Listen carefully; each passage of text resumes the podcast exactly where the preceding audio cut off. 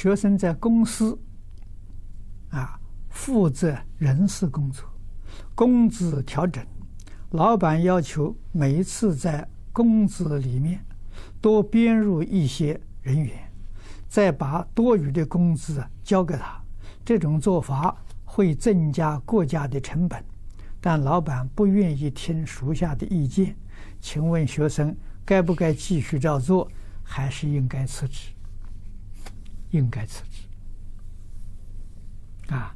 你要告诉老板这因果报应啊！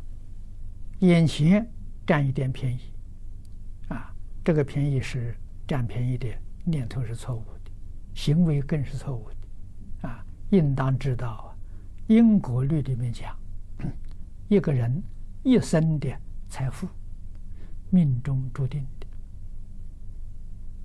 啊。命里面有的财富丢都丢不掉，命里头没有的求也求不来，啊！你用不法的手段，虽然是你的这个收入都增加了，增加还是你命里有的，啊！比如说你命里有的财富啊，够用一百年，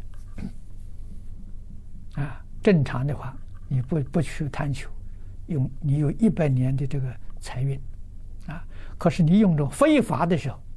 啊，想一下获得，获得的是依旧是你的财富，可能是六十年就用光了，啊，提前用光了，啊，这个在英国里面讲，物尽人亡，啊，你还有寿命，但是你的这个这个呃财物用光了，没有没没有没有再来的来源了，啊，所以寿命呢就减短了，所以你能获得。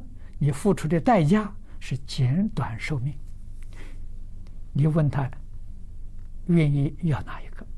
还是要一天的富贵？还是希望呢能够在这个世间啊过个一百年？啊，这就看他了。